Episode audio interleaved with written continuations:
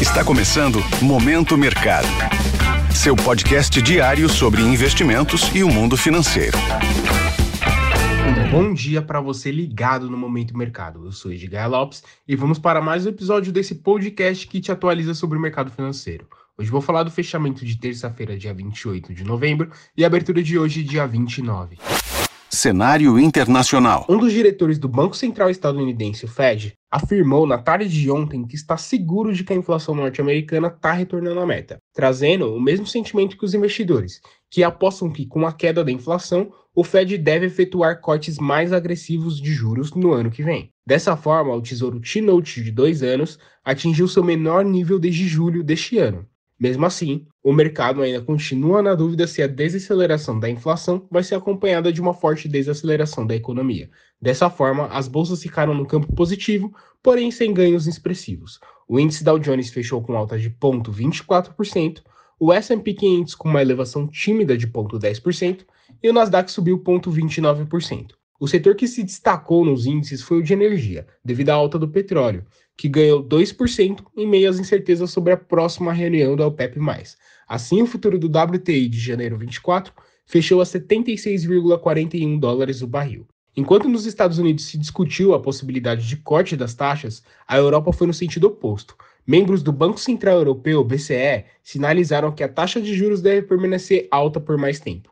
Em meio a todos esses eventos, o dólar se enfraqueceu. E assim, o índice DXY, que mede essa relação do dólar frente a uma cesta de moedas fortes, caiu 0,44% na terça-feira. Cenário nacional. Acompanhando a onda do internacional, o real saiu ganhando frente ao dólar. A moeda teve queda de 0,75%, cotada a R$ 4,87 no final do dia. Se pegarmos o acumulado do ano, a moeda vem sofrendo uma desvalorização de 7,73%. Tivemos divulgação do IPCA 15 de novembro, que veio em 0,33%, superando a mediana das projeções.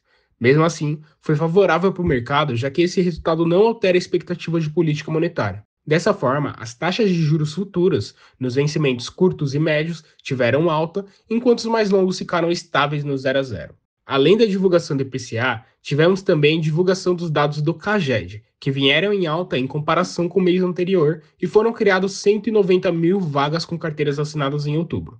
Assim, a Bolsa Brasileira se aproveitou do cenário e fechou com alta de 0,64% aos 126.538 pontos.